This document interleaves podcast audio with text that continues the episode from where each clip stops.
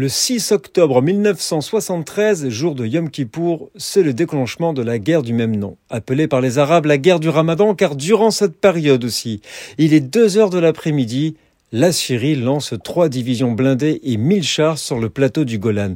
Au même moment, 70 000 soldats égyptiens franchissent le canal de Suez et rapidement envahissent la ligne de défense israélienne. C'est une surprise totale pour les troupes israéliennes stationnant dans le Sinaï depuis leur victoire de juin 1967. Elles sont prises à revers. Le président Anwar el-Sadat a pris l'initiative de la guerre pour venger les Arabes de leur humiliation passée et consolider sa légitimité auprès de ses concitoyens. Le gouvernement israélien est dirigé par Golda Meir, femme énergique qui a pris une part essentielle à la lutte pour l'indépendance. Le ministre de la guerre est le général Moshe Dayan, héros de la guerre éclair des six jours.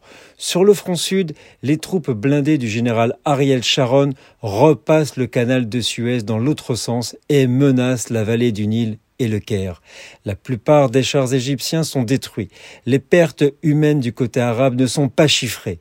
Côté israélien, on déplore 3000 morts, un chiffre important au regard de la population. La guerre finira le 24 octobre par une victoire douloureuse d'Israël. Nous sommes le 6 octobre.